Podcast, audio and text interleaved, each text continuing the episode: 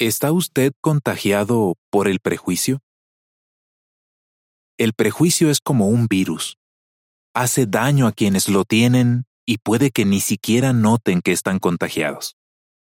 La gente puede tener prejuicio hacia personas de diferente nacionalidad, raza, tribu o idioma, o incluso de diferente religión, sexo o clase social.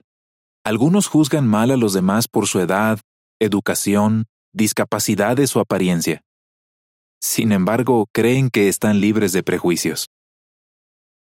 ¿Podría usted estar contagiado de prejuicios? Es fácil que veamos el prejuicio en los demás, pero puede ser difícil que lo detectemos en nosotros. La verdad es que, hasta cierto grado, todos tenemos prejuicios.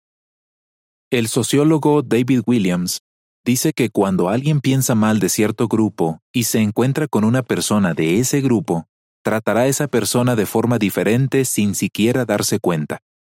Por ejemplo, Jovitza vive en un país del sureste de Europa donde hay un grupo minoritario. Él reconoce. Creía que nadie de ese grupo era buena persona. No pensaba que tuviera prejuicios. Me decía a mí mismo, después de todo, lo que pienso de ellos es verdad. Muchos gobiernos crean leyes contra el racismo y otros tipos de prejuicio.